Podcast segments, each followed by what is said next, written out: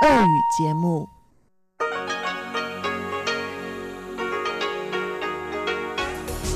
эфире Международное радио Тайваня.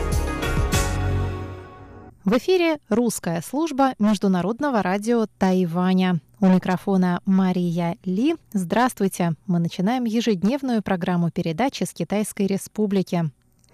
Нашу получасовую программу, которая звучит на частоте 5900 кГц с 17 до 17.30 UTC, откроет выпуск новостей, за которым последуют рубрики «Вкусные истории» с Анной Бабковой и «Сделано на Тайване» с Чеченой Кулар – а часовую программу, которая звучит на частоте 9590 кГц с 14 до 15 UTC, а также на нашем сайте iu.rti.org.tw,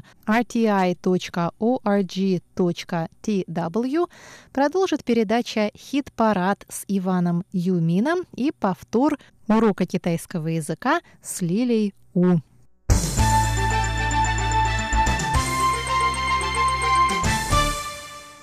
Мы начинаем выпуск новостей понедельника, 12 августа.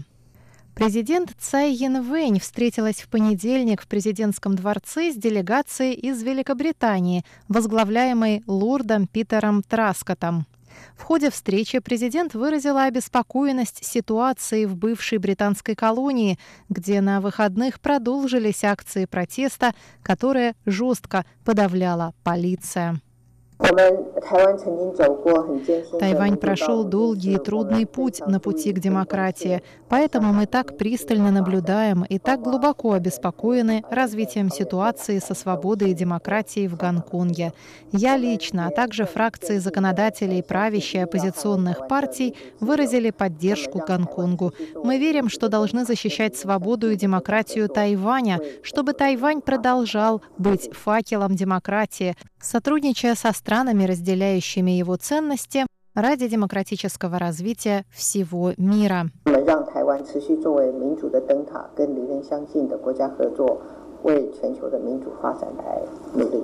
Сказала Цай Янвэнь. Она добавила, что полиция Гонконга должна проявлять сдержанность в отношении протестующих, ведь требования Гонконга сводятся к демократизации общества.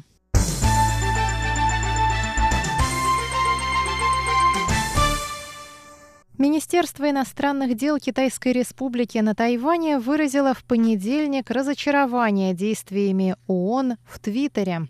Ранее структура Организации Объединенных Наций по вопросам гендерного равенства и расширения прав и возможностей женщин разместила на своей странице в Твиттере иконографику с флагами стран, признающих однополые браки.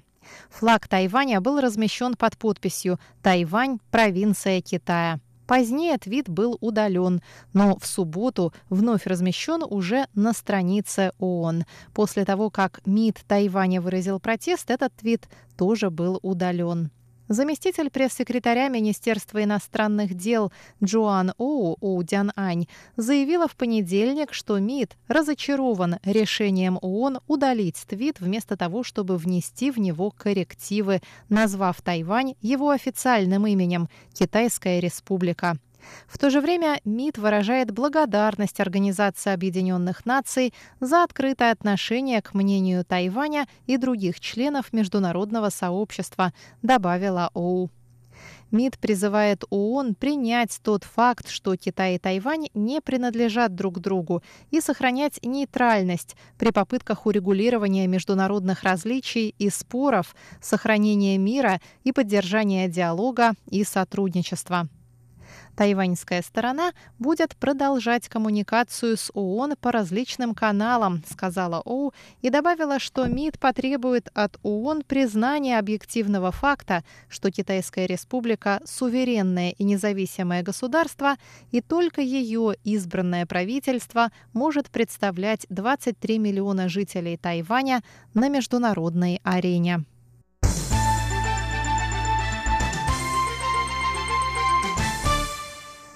Главы трех уездов, расположенных на удаленных островах Тайваня, отправились в субботу в Пекин на переговоры по поводу недавнего запрета для китайских граждан посещать Тайвань в индивидуальном порядке. Глава уезда Диньмэнь Ян Джэнь У, глава уезда Пенху Лай Фэн Вэй и глава расположенного на островах Мадзу уезда Ляндян Лю Цзэн Ин проведут в понедельник встречу с главой канцелярии по делам Тайваня при Госсовете КНР Лю Де И. Решение посетить Пекин было принято после сообщения о запрете властями КНР посещения Тайваня туристами-индивидуалами. Жители острова Деньмэнь, главным образом зарабатывающие на туризме, выразили обеспокоенность этим запретом, и глава уезда Деньмэнь выступил с инициативой переговоров с китайской стороной. Главы правительств удаленных островов надеются на особое отношение к трем малым видам связи в свете этого запрета. Три малых вида связи – это осуществление торговых, транспортных и почтовой связи между двумя берегами не напрямую, а через удаленные острова Деньмэнь и Мадзу. Власти Деньмэня сообщают, что поездки на удаленные острова Тайваня регулируются отдельными правилами и соглашениями.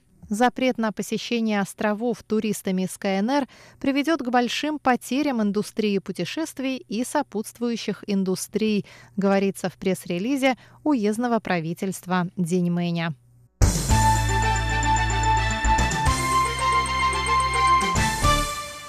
Президентский дворец в Тайбе приглашает иностранных туристов переночевать в своих стенах в рамках празднования столетия со дня постройки здания. Базирующаяся в Тайбе Генеральная ассоциация китайской культуры и Министерство транспорта и коммуникаций представили 12 августа новую программу для иностранных туристов «Ночь в президентском дворце».